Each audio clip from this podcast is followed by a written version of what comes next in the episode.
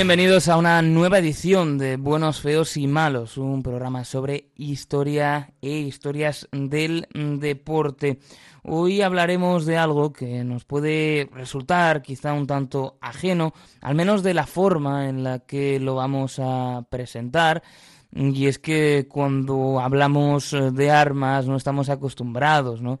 A ver eh, quiénes las portan eh, con eh, orgullo, ¿no? Por, por las calles que nacen de ello, pues eh, parte de su identidad. Y hoy además de eso vamos a mezclarlo con el deporte, aunque quizá todo se ha dicho, sea uno de los programas en los que menos vayamos a hablar de los resultados deportivos, puesto que aunque importan, son algo accesorio. Y vamos a hablar de qué pasa cuando las armas entran en los vestuarios, pasan a formar parte de la cotidianidad de los deportistas y los problemas que ahí pueden surgir. Y vamos a hacerlo solo eh, quedándonos en esa meca de las historias deportivas, que tantas nos deja y que tantas hemos repasado como Estados Unidos, sino que también pasaremos por Europa. Van a ser las armas, el hilo conductor de este episodio en el que no vamos a necesitar hablar de tiro olímpico ni nada similar, para juntar disparos y deporte. Y es que alrededor de varias disciplinas deportivas han pulado personajes que iban armados, personajes que hacían, como decimos, de esas armas una parte fundamental de su identidad. Y ha habido momentos en los que las cosas no terminaban bien. Incluso veremos en este capítulo cómo algunos vestuarios han terminado prácticamente como si de una especie de duelo al sol, si de duelo del salvaje oeste se tratase. Así que para este buenos, feos y malos sobre armas y vestuarios, lo primero que vamos a hacer es viajar a la Italia de los años 70.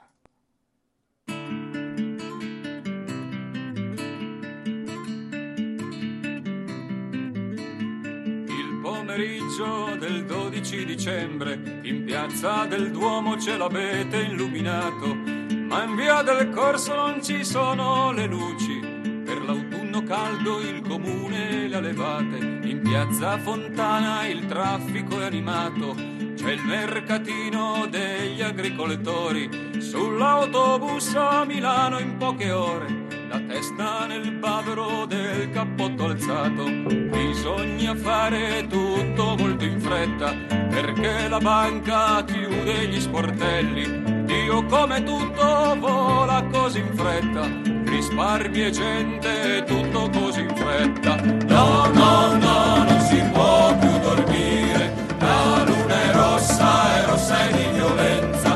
Bisogna piangere insonni per capire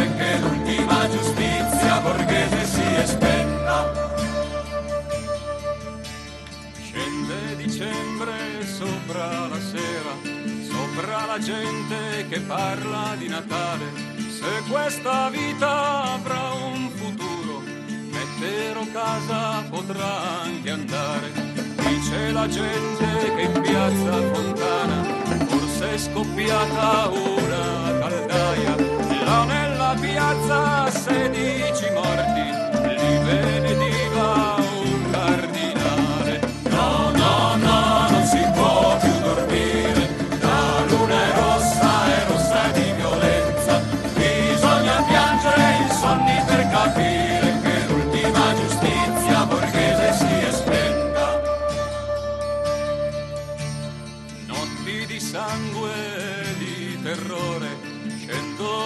valle sul mio paese. Chi pagherà le vittime innocenti? Chi darà vita a Pinelli il ferroviere? Ieri ho sognato il mio padrone a una riunione confidenziale. Si sono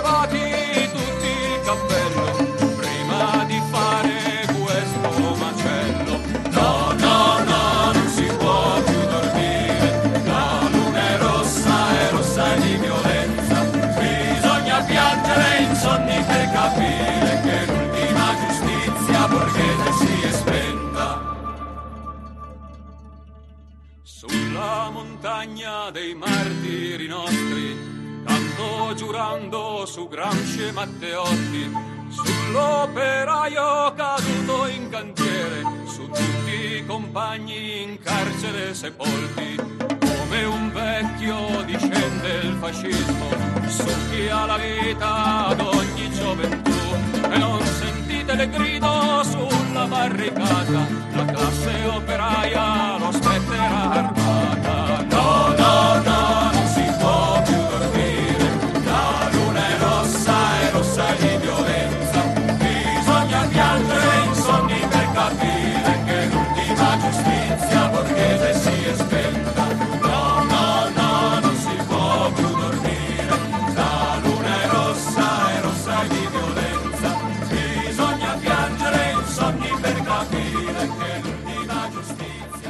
Nos acercamos, como decimos, a esa Italia en la segunda mitad del siglo XX, un siglo complejo en todas partes, pero que en el caso de Italia nos daría para hablar largo y tendido.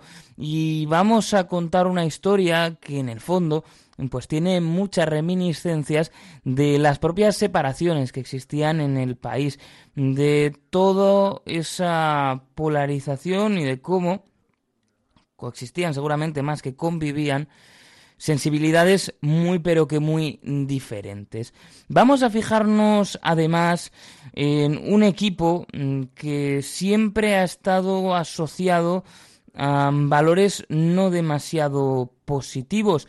Hablamos del Alacho, un equipo que todavía a día de hoy queda asociado con la figura de Mussolini y cuyos ultras han sido y siguen siendo de los más explícitamente fascistas que se pueden encontrar en el fútbol del continente europeo. Son un equipo que ha acostumbrado a este tipo de polémicas, algunas incluso muy cercanas en el tiempo de preparar este episodio, como lo que sucedía con el cetrero del club, que hacía el saludo fascista, eh, coreado por los aficionados, y que han dejado en más de una ocasión comportamientos absolutamente intolerables y que están muy alejados de lo que debieran ser los valores deportivos. Y si bien la identidad del Lazio juega un papel seguramente importante en esta historia, hay otros elementos que tienen mucho que ver con el contexto del país y también de la época, que tienen mucho que ver con esa sociedad, como decimos, fragmentada. Nos vamos a los años 70. Los 60 habían sido pues una revolución.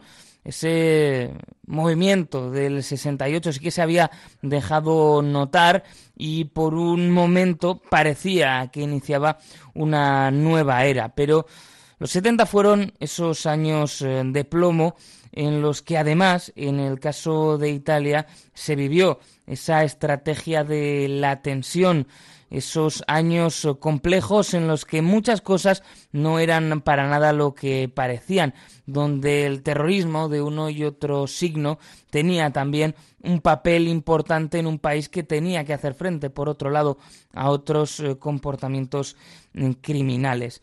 En esos años, por cierto, merece la pena revisar el libro de Eduardo Bravo de Villaguanda que hace pues bueno, un acercamiento a toda esa época, incluso anterior, desde un tono eh, divulgativo, eh, didáctico, divertido incluso cuando lo necesita y con un formato de libro muy particular que bebe también del fanzine. Son los años de la operación Gladio de la OTAN y la CIA, eh, con esos grupos eh, de extrema derecha cuyo objetivo era crear situaciones de alarma eh, que, bueno, pues justificaran la toma de medidas represivas contra las formaciones más progresistas y contra las formaciones de, de izquierda. En este contexto, por tanto, ponemos más nuestra lupa y nos vamos a la. Ya de por sí un equipo, como decimos, marcado eh, por una ruidosa parte de sus aficionados eh, que eran eh, todavía pues desacomplejados fascistas.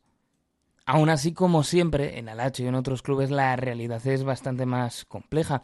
Lo contaba Enrique González, por ejemplo, en las páginas del país, en aquellas columnas míticas para los aficionados del fútbol y la literatura que después eh, quedarían recogidas en su impagable libro sobre el fútbol italiano. Eh, dentro de que el equipo y figuras, por aquel entonces en los 2000, eh, como Dicanio, seguían siendo abiertamente fascistas, había quien desde el otro lado de la trinchera política le quitaba hierro al asunto. González contaba la historia de Sandro Curcio, que había sido responsable de propaganda del Partido Comunista Italiano, que había sido diputado de Refundación Comunista pero que era ante todo un enorme tifoso de la Lazio y por eso no dudaba en eh, tildar, ¿no? De ponerlo, pues bueno, como eh, excéntrico, defendía, ¿no? Él y otros lo que hacía Dicanio pues eh, más allá, porque pesaba más el fútbol que la política.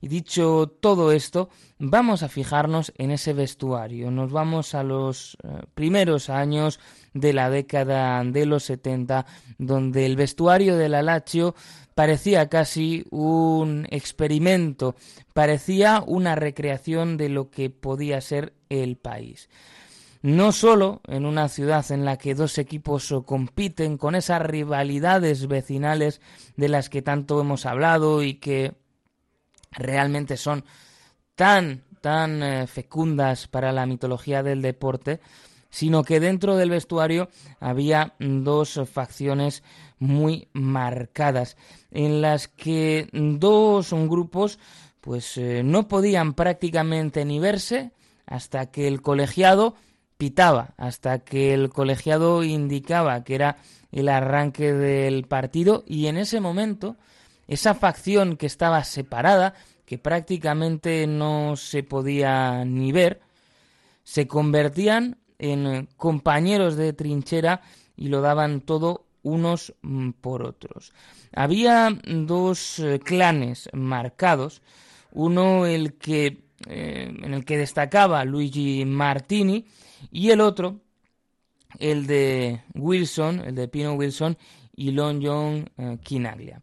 Este Long John es un hombre particular, con una historia también muy curiosa y de esas que da para amplia eh, biografía deportiva. Y es que es uno de esos eh, deportistas que en estos tiempos nos resultan casi inverosímiles. Es un hombre que había pues crecido en, Gales, que había comenzado, de hecho, eh, jugando en el Swansea Town, después ya se había vuelto a la Italia de sus eh, progenitores y tuvo además, y esto forma parte también, ¿no? de la mitología del personaje, un paso por la North American Soccer League con los New York Cosmos, no con los Cosmos cualquiera, sino aquellos en los que estaban en Pelé y Beckenbauer, aquellos años mágicos en uno de los intentos, ¿no? Hablábamos en un episodio pasado de la figura de Freddy Adu, pues uno de los intentos eh, que tuvo el fútbol en Estados Unidos de progresar en aquellos tiempos, pues con grandísimas figuras. Por cierto, y siguiendo cogiendo temas uno tras otro, en ese fichaje de Pelé, quien tuvo un papel también importante fue nada más y nada menos que Henry Kissinger, alguien que ha movido los hilos de tantas y tantas cosas y que todavía, eh, por aquel entonces, sabemos si lo sigue haciendo a día de hoy, habría preguntárselo, eh, tenía una gran afición por el fútbol que le llevaba a querer tener en Estados Unidos a los mejores jugadores del mundo.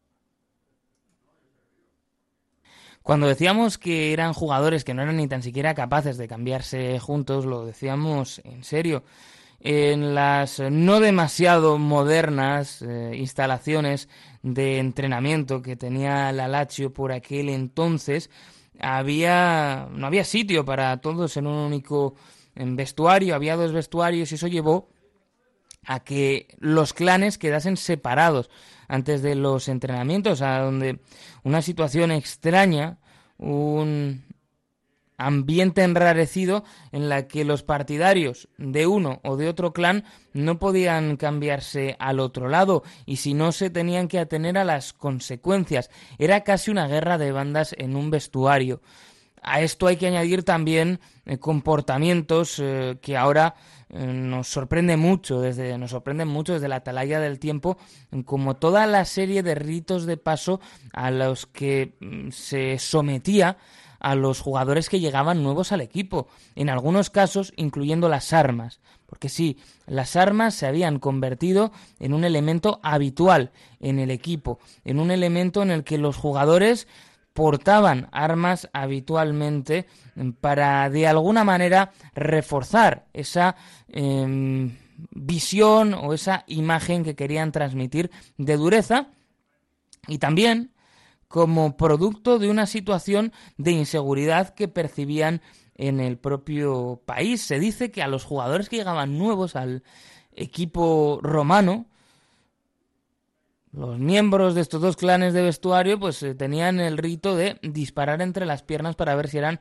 lo suficientemente duros y suficientemente valientes para jugar en el equipo.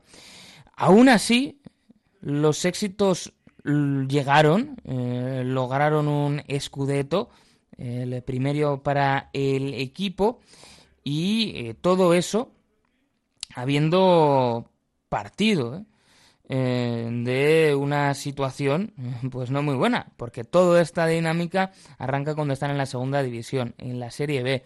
En el año del regreso están muy cerca ya de ganar una liga, acaban terceros, Mm, porque pierden, eh, bueno, fue y al final, eso sí, eh, tienen la oportunidad de jugar en Europa y es al eh, próximo año, pues donde consiguen ese gran éxito, aunque no, bueno, pues no sin problemas y no sin volver también algunos momentos en que, pues bueno, rozaban lo, lo dramático.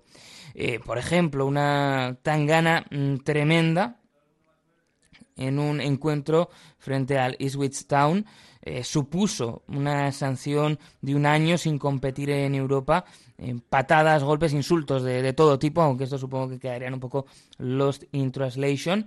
Eh, pero mm, uno de pero los golpes empezaron a llegar a esta conocida como el hacho de las pistolas. Lo peor de todo mm, sucedería cuando su entrenador enfermó.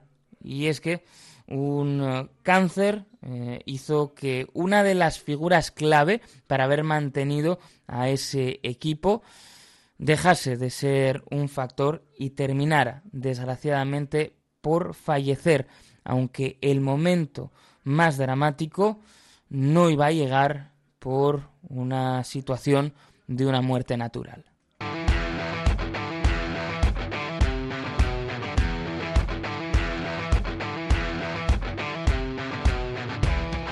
Non sanno di che parlo, vestiti sporchi fra di fango, giallo di siga fra le dita, io con la siga camminando.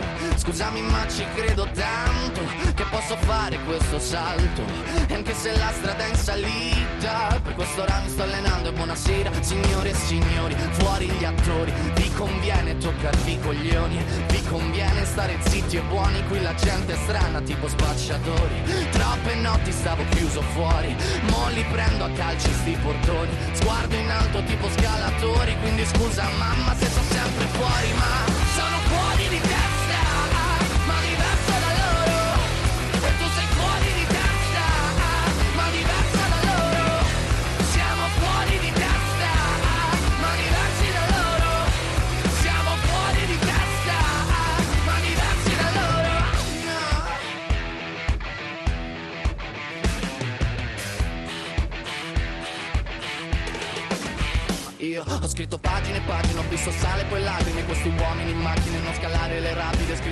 Nos vamos hasta enero del 77, cuando tendría lugar una de las muertes más absurdas de todas las que podamos contar relacionadas con el mundo del deporte, la de Luciano Receconi, eh, jugador del Lazio, que fallecía a los 28 años de edad en unas eh, circunstancias extrañas, muy pero que muy extrañas. Y es que todavía hoy, sobre todo yo creo impulsado ¿no? por ese carácter italiano, por esa tendencia también que hemos visto en otros casos como este, a abrir y reabrir, pues en los que no queda muy claro qué es lo que pasó en realidad o si la historia que se contaba se ajustaba o no a la realidad.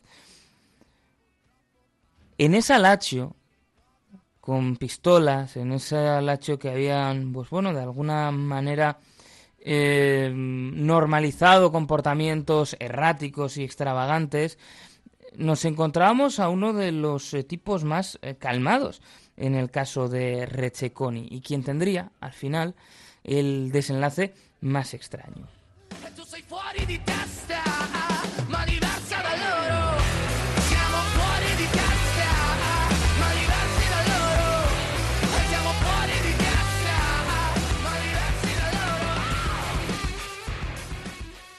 El Ángel Rubio, como era conocido, era un jugador eh, que eh, podía, en este caso, pues haber llegado mucho más lejos si no fuera por esa muerte en la que, de primeras, lo que se dice es que estaba haciéndose pasar por un ladrón para gastar una broma.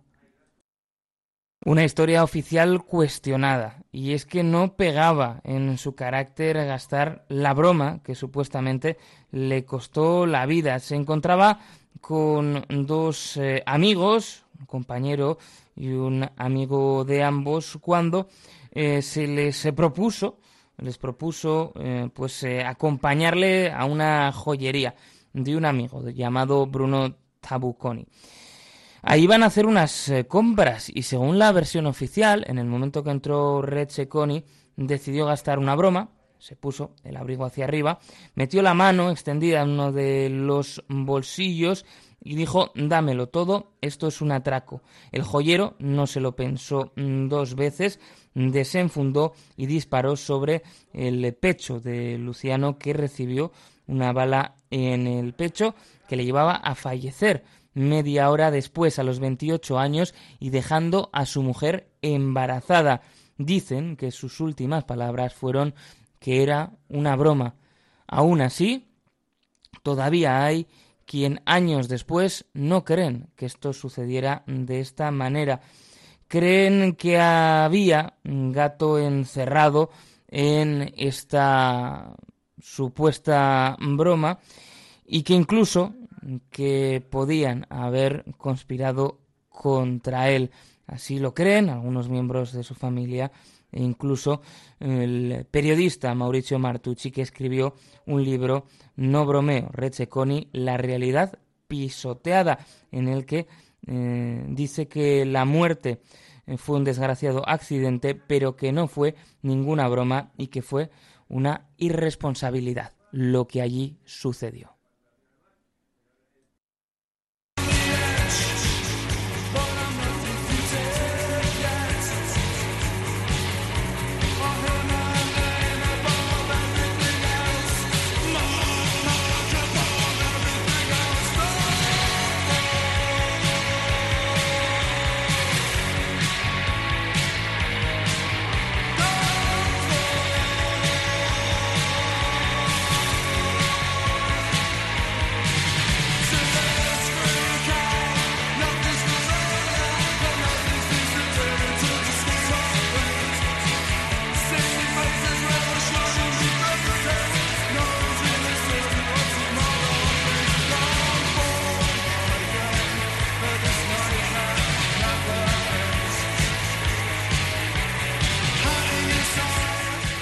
Seguimos en este buenos, eh, feos y malos que tiene las armas eh, como protagonistas en el día de hoy. Y después de contar en la Italia setentera el eh, dramático fallecimiento de Luciano Receconi que supuso el fin, el, el, final más triste para esa llamada Lazio de las pistolas. Curiosamente aquí eh, pues parece ¿no? que uno de los que no las portaba fue quien eh, terminó eh, como víctima de la violencia con armas.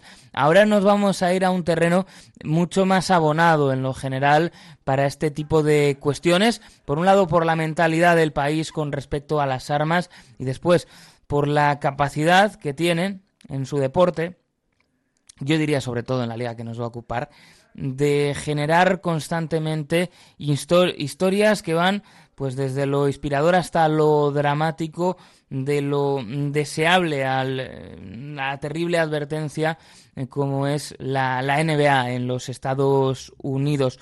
Un país con una relación muy particular con las armas y donde no es sorprendente que vayamos a tener nuestras dos próximas historias porque, bueno, pues eh, como apuntarían, ¿no? En algún momento con una cierta manipulación lobística de los eh, preceptos mm, de su, eh, de su constitución, pues han terminado elevando el derecho a portar armas, seguramente muy por encima de lo que planteaban los impulsores de la norma, o al menos de cuál era el, el espíritu de la misma.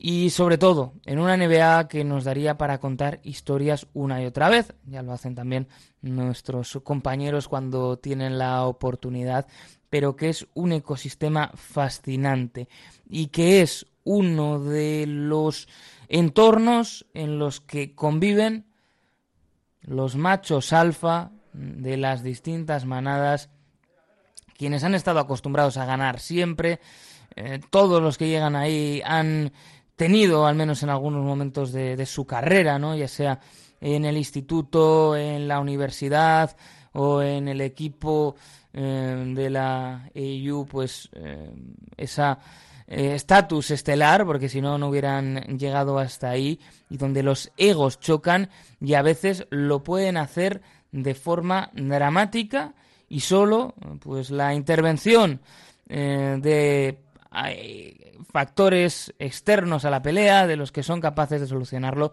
pueden evitar en unos segundos catastróficos que sucedan cosas que nadie querría contar. Vamos a hablar de ese momento, de ese duelo, no al sol, sino en el vestuario entre Javaris Crittenton y Gilbert Arenas.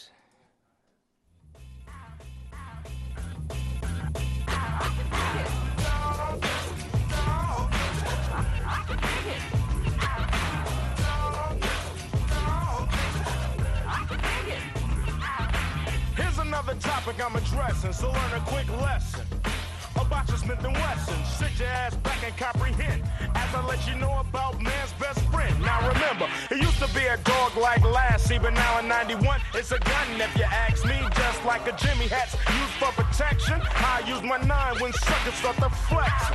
Cause if you run up and try to play mine, I'd rather have an AK than a fucking K9. Cause if you shot your gun and my dog tried to fetch her, me and the dog's going out on a stretcher. And I ain't with that, so I gotta get that big black Aim and I hit that, forget about a dog, fool. He'll shit in the den nowadays. A cat is man's best friend.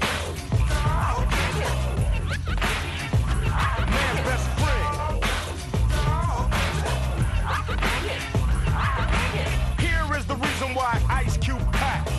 Just in case a little punks try to jack. I can't put a motherfucking pet bull under a coat in the small of my back. So I gotta take my Beretta. And I betcha it'll probably work 100% better. Cause it'll keep me out of danger. With 16 in the clip and one in the chamber. So this goes to all y'all intruders. Beware of the owner, cause the owner is a shooter. I don't just wanna give your ass rabies. I'd rather have your ass pushing up daisies. And I can't do that with Benji. Ran 1010 North Spuds McKenzie. Forget about a dog fool, he'll shit in the den. Nowadays, a cat is man's best friend. Just don't let me see you shoot no dogs. Hey, I got shots fired here. Send me another unit. The profile of a typical American gun owner is this over 30, white, male, middle class. Take that, mother. Escuchábamos a Ice Cube con Man's Best Friend, una canción que nos lleva, yo creo, muy bien a la cuestión que vamos a contar A continuación nos vamos a ir a la temporada 2009 al vestuario de los Washington Wizards. Vamos a empezar por el principio y vamos a ir con los dos protagonistas hasta ese momento. Luego iremos con sus historias mm, posteriores. Y es que el primero de ellos, Gilbert Arenas, era, digámoslo de forma coloquial, el bueno, deportivamente hablando, de los dos implicados en la trifulca que vamos a contar. Era un jugador mm, que llegó a la NBA en el año 2001, pasó dos temporadas con Golden State Warriors y ahí podríamos ya ver desde el inicio de todo su carácter tan particular, porque mm, Gilbert Arenas al llegar a la NBA se convirtió en el agente cero y es que llevaba el número cero ya de manera provocativa para querer dar con un canto en los dientes a aquellos que no habían confiado en él. Decidió llevar el número cero porque era lo que, según él, decían algunos especialistas que iba a jugar, que iba a jugar cero minutos. Bueno, pues con ese sobrenombre de agente cero y con ese número enseguida eh, se convirtió en un jugador eh, interesante y un jugador valioso en la liga, sobre todo con su llegada en el año 2003 a los Washington Wizards, donde pasó eh, hasta siete temporadas hasta que se marchó en el año 2010. Eh, la gente cero que era un tipo peculiar y que a lo largo de toda su carrera además dejó la sensación como nos han dejado otros tantos deportistas, de que podía haber llegado a ser más y que seguramente el no haberlo sido no tiene tanto que ver con sus habilidades deportivas como con otras cuestiones. En una de las esquinas, como decimos, tenemos a Gilbert Arenas, en la otra a Javaris Crittenton, quien después del accidente pues se tomaría una vida por unos derroteros más eh, desagradables y es que terminaría eh, acusado de asesinato, no solo acusado sino condenado y acabaría cumpliendo condena. Eso sí, no relacionado con este incidente. Bueno, la carrera de Crittenden es la de un jugador de un perfil más bajo en, en la liga. Es un hombre que pasó por eh, Georgia Tech, que después llegó a la NBA y en la primera ronda, con el número 19 de ese draft de 2007, llegó a uno de esos destinos a los que prácticamente cualquiera querría llegar. Es verdad, no era el mejor de los momentos, pero el ser drafteado por una franquicia como Los Ángeles Lakers y poder vestir el oro y púrpura Sabemos que por aquí hay más eh, Celtic, ¿no? Que, que, Lakers, que también los tenemos por aquí. Pero ah, es algo que, justifica carreras NBA, ¿no? Pasar por determinadas franquicias ya te da eh, pues una historia que contar por, por generaciones. Eh, eso sí, no le duró mucho la alegría porque en febrero de 2008 fue protagonista de uno de los traspasos más relevantes de aquella época en la NBA, probablemente uno de los traspasos más relevantes de, los 2000, cuando Javaris eh, Crittenton pues fue traspasado a los Memphis Grizzlies. Se iban hacia Memphis Quamey Brown, Aaron Mackey y además, aunque en aquel momento no parecía gran cosa, los derechos de Mar Gasol, además eh, de eh, rondas de draft a cambio de Pau Gasol y una segunda ronda de 2010. Esa eh, era, la verdad, pues un momento en el que todo parecía que había sido un auténtico robo. Y es cierto que si nos atenemos al traspaso, fue la pieza que a priori menos impacto iba a tener, como eran los derechos de Mar Gasol, los que más cambiaron las cosas. Ahí a Memphis llegó Crittenton, que tuvo buenos momentos. De hecho, bueno, pues tuvo también un partido de 23 puntos en una victoria frente a los Knicks, hasta que posteriormente eh, formó parte de un traspaso a tres eh, bandas en los que estaban implicados Memphis Grizzlies, New Orleans Hornets y los Wizards, en los que Crichton acabó en el equipo capitalino. Fue en diciembre de 2008 y un año después llegaría, como decimos, el enfrentamiento que nos está haciendo hablar de ellos en el día de hoy. Yeah, nigga, what's up with all that motherfucking shit you was talking, nigga? Huh? Fuck that, nigga. What's up with all that shit you was talking, nigga? Why you tripping? You motherfucking lie, nigga. That was you. That was you, nigga. Hey, hey, check this out, motherfucker. What's wrong, nigga? You can't talk with a gun in your mouth. You can't talk with a gun in your mouth. Listen up, nigga. You know Lucifer? Nah. you're about to meet him, motherfucker.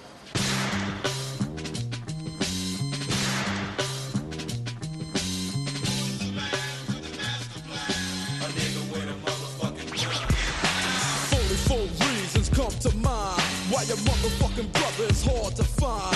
He been walking on the streets and fucking with mine. Stupid punk can't fuck with a mastermind. See, I never take a step on a Compton block or a lay without the AK ready to pop. Cause them punk motherfuckers in black and white ain't the only motherfuckers I got to fight. I think it's better to be telling the facts than cuffed up and jacked and fucked up with your niggas looking at you going, God cause it's the city and for you to survive, a nigga gotta be a gangster. And I'm a nigga you can't remove. So got a lot of motherfuckers for trying to prove to they homies they can hang by dealing with me. But once again, in the end, that D-E-A-D, I never did time on a murder yet. Cause I relax and back, do a job and jet. Yo. I know you understand my flow, so here we go in death row. Come let a motherfucker know.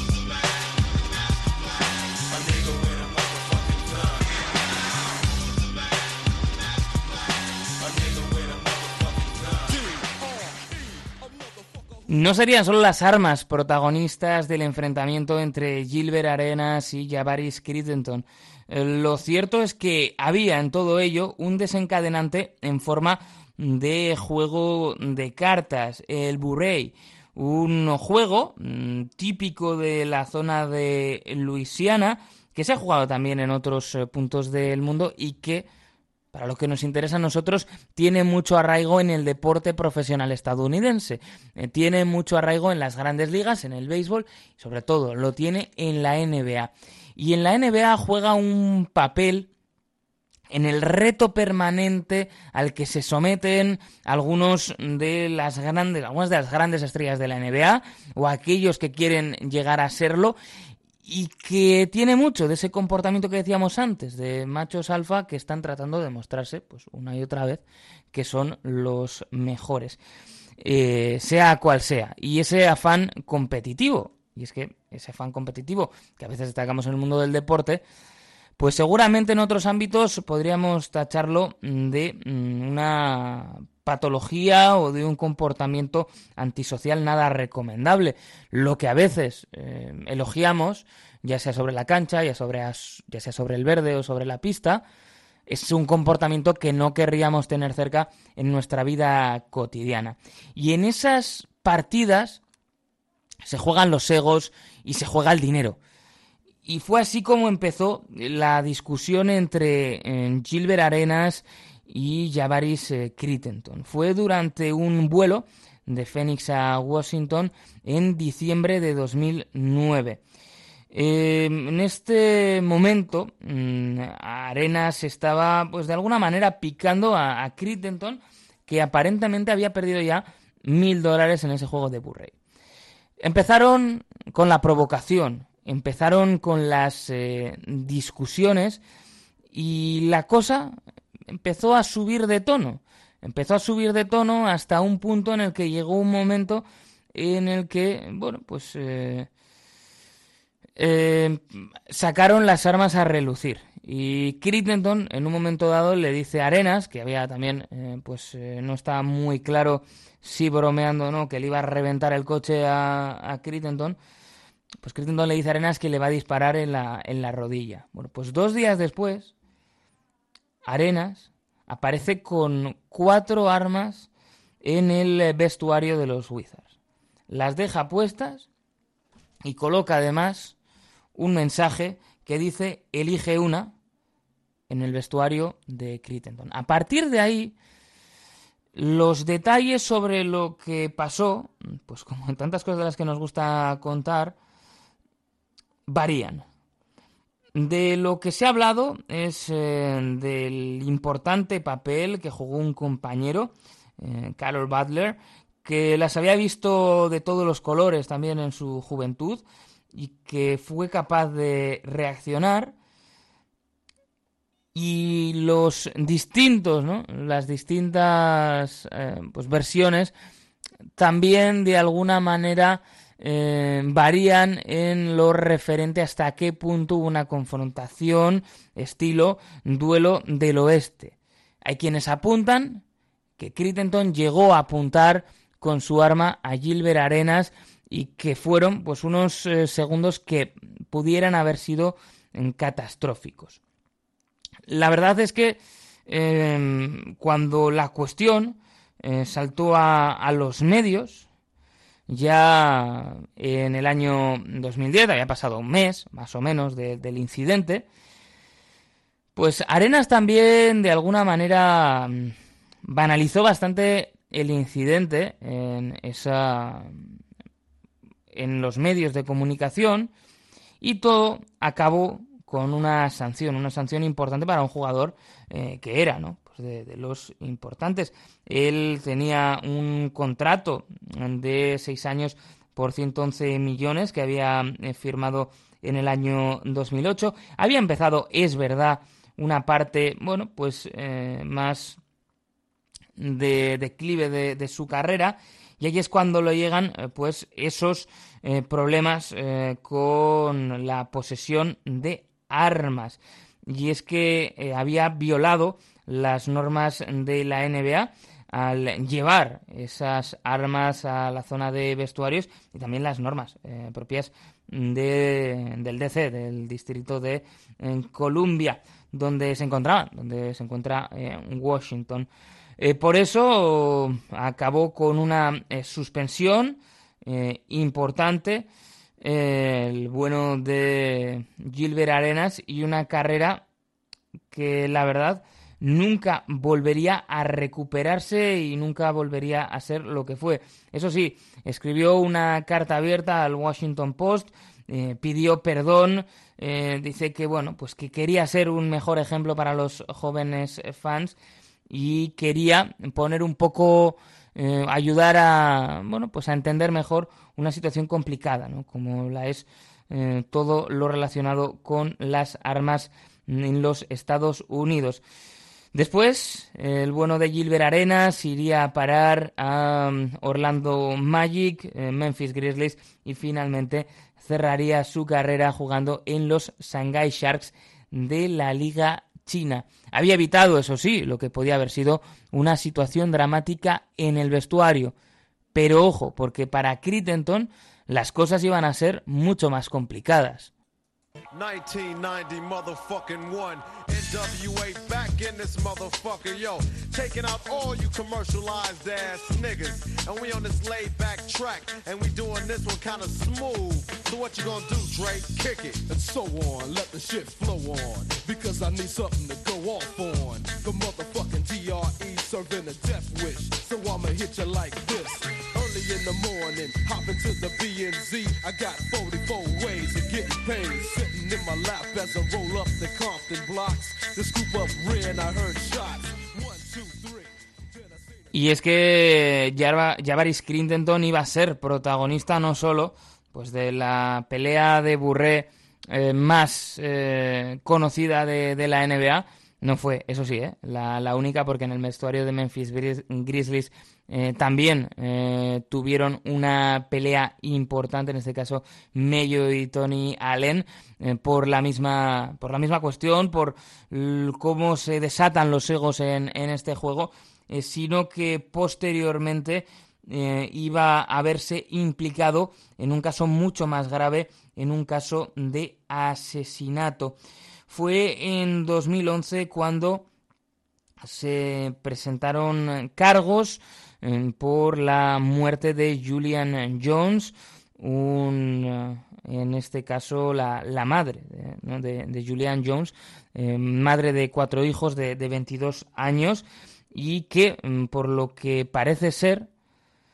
pues no era en este caso el objetivo de Jarvaris Crintenton, pero que fue disparada cuando Crintenton estaba tratando de pues eh, no está muy claro si, darle un susto o ajustar cuentas, mejor dicho, eh, con una persona que, que, había cometido un robo contra él y el disparo a Julian Jones en la pierna hizo que falleciera durante la cirugía.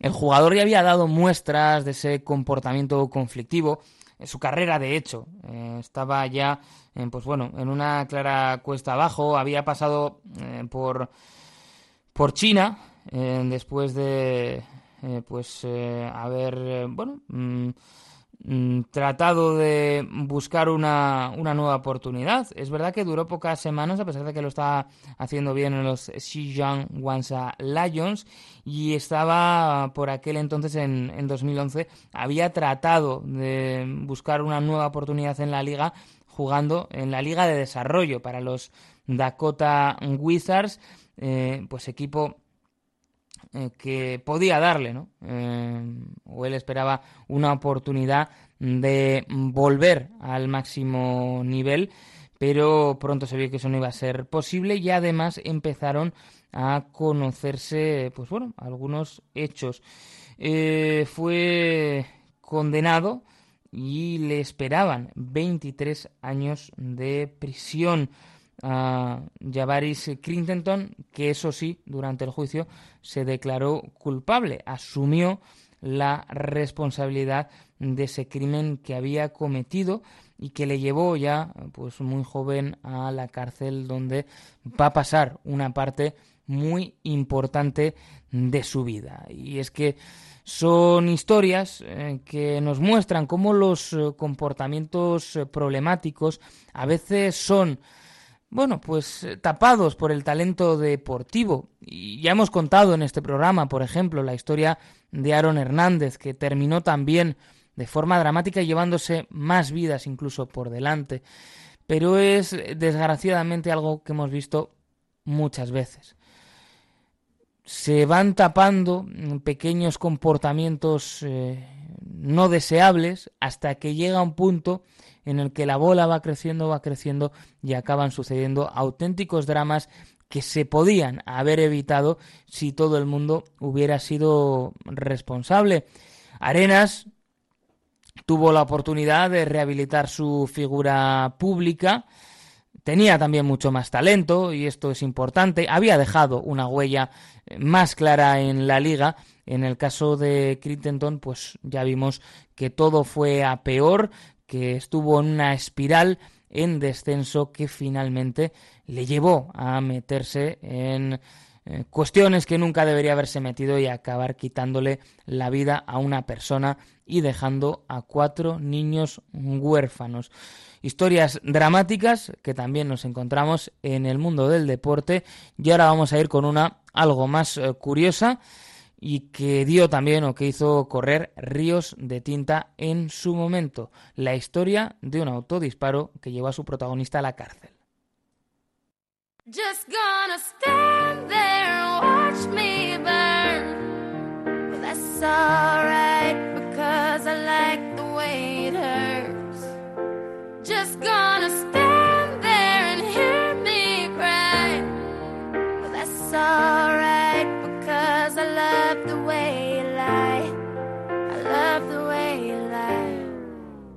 I can't tell you what it really is. I can only tell you what it feels like. And right now it's a steel knife in my windpipe. I can't breathe, but I still fight. While I can fight, as long as the wrong feels right, it's like I'm in flight. High off of love, drunk from my hate. It's like I'm huffing pain. I love her the more I suffer. I suffocate right before I'm about to drown. She resuscitates me. She fucking hates me, and I love it. Wait, where you going? Vamos a cerrar este Buenos, Feos y Malos, como decimos, con una historia de un autodisparo, una historia curiosa, una historia que dio muchísimo que hablar y que tuvo en este caso bueno, un desenlace algo más amable. Hablamos de la historia de Plaxico Barres, eh, todo un ganador de la Super Bowl con los New York Giants, una victoria que eh, pues lograba en esa temporada 2007 imponiéndose a los Patriots 17-14 y donde Plaxico Barres eh, pues era uno de los receptores de referencia para el pequeño de los Manning, para Eli Manning. Una carrera que había iniciado en el caso de la NFL en el año 2000 en Pittsburgh Steelers. Estuvo allí hasta unirse a los Giants en el año 2005. Y claro, hablamos de un jugador importante al que una serie, eh, bueno, pues de catastróficas desdichas, eh, también muchas por su culpa y su irresponsabilidad, le llevaron a pasar por la cárcel, a tener que aceptar una pena de dos años en prisión por dispararse a sí mismo de forma accidental. La verdad que se le juntaron muchas cosas, porque era un viernes eh, por la tarde en el año 2008. En Barres estaba lesionado y por tanto no iba a jugar ese fin de semana, así que hizo algo que hacen muchos deportistas y que muchas veces no acaba bien, eh, como es eh, pasar el rato en un club de striptease. Ahí, Barres había ido con, su pistola. Eh, por lo que se ve, pues tenía costumbre de, de llevarla a muchos lugares y ese día, pues no fue una excepción. Y en el momento de ir a guardar la pistola, Barres se disparó a sí mismo en la pierna. Dice además que en el momento ni tan siquiera se dio cuenta hasta que miró a su pantalón y vio que había sangre. Fue un compañero de equipo el que allí le acompañaba, eh, quien eh, hizo lo posible, Antonio Pierce, eh, por llevarle hasta, un, hasta el Presbyterian en Nueva York, al, hospital. además, consiguió que lo ingresaran con un nombre falso. Y la cosa quedó ahí, quedó ahí hasta que saltó a los medios de comunicación. Y es ahí cuando se enteró la policía, mm, que debiera haber sido avisada por el hospital, eh, como marca la normativa, cuando se encuentran con un caso de herida de bala, pero no lo habían hecho. Y lo que descubrieron es que Barres eh, no tenía bueno, pues licencia para portar esas armas y que no podía tenerla donde, donde lo había hecho, esa Glock que se le disparó en la pierna. Para aumentar aún más los problemas de Plaxico Barres, el por aquel entonces alcalde de Nueva York, Michael Bloomberg, eh, dijo públicamente eh, que estaba muy enfadado con el hospital por cómo se había comportado y em, pidió que todo el peso de la ley cayera sobre Pláxico Barres. Em, pagó la fianza, em, tuvo después eh, pues una, bueno, una investigación en, su casa, una búsqueda en su casa de armas, encontraron unas cuantas, por lo visto eh, tenía gusto por las mismas y finalmente eso le llevó a aceptar una pena de dos años de prisión por esa posesión ilícita de armas. En el caso de Barres, pues es una historia más curiosa, es una historia eh, que tiene algunos puntos, eh, incluso que podíamos decir que rozan la, comicidad, esta idea del, del club de striptease de, la pistola y dispararse a sí mismo. Por suerte, bueno, él asumió la responsabilidad, no se llevó a nadie por delante y además a su vuelta eh, pudo seguir rindiendo. A su vuelta a la liga en el año 2011 se quedó en otro equipo de la ciudad, en los New York Jets, Jets y consiguió ser el Comeback Player of the Year, el mejor retorno de la temporada para un hombre pues que las había visto de todos los colores de forma eh, interesante. Luego, dos años en Pittsburgh Steelers y la retirada ha continuado, eso sí, ligado a la liga en labores de entrenador. Fue, por ejemplo, interino en los eh, Cardinals en la temporada 2017. Una historia, como decimos, bueno, pues eh, diferente, ¿no? A lo que estábamos más acostumbrados Y para cerrar también, pues con un tono más amable, este buenos, eh, feos y malos que hemos dedicado a las armas en los vestuarios, que yo creo que todos nos podemos dar cuenta que no suelen traer cosas demasiado positivas. Próximamente, más historias e historia del deporte aquí en Buenos, Feos y Malos. Hasta la próxima.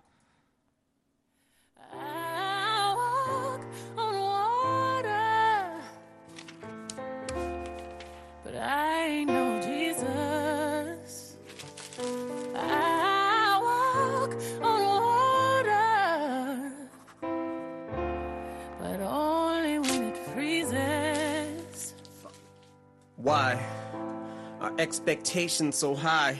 Is it the bar I set, my arms I stretch, but I can't reach? A far cry from it, or it's in my grasp, but as soon as I grab squeeze, I lose my grip like the flying trapeze. Into the dark I plummet. Now the sky's blackening. I know the mark's high. Butterflies rip apart my stomach. Knowing that no matter what bars I come with, you're gonna heart gripe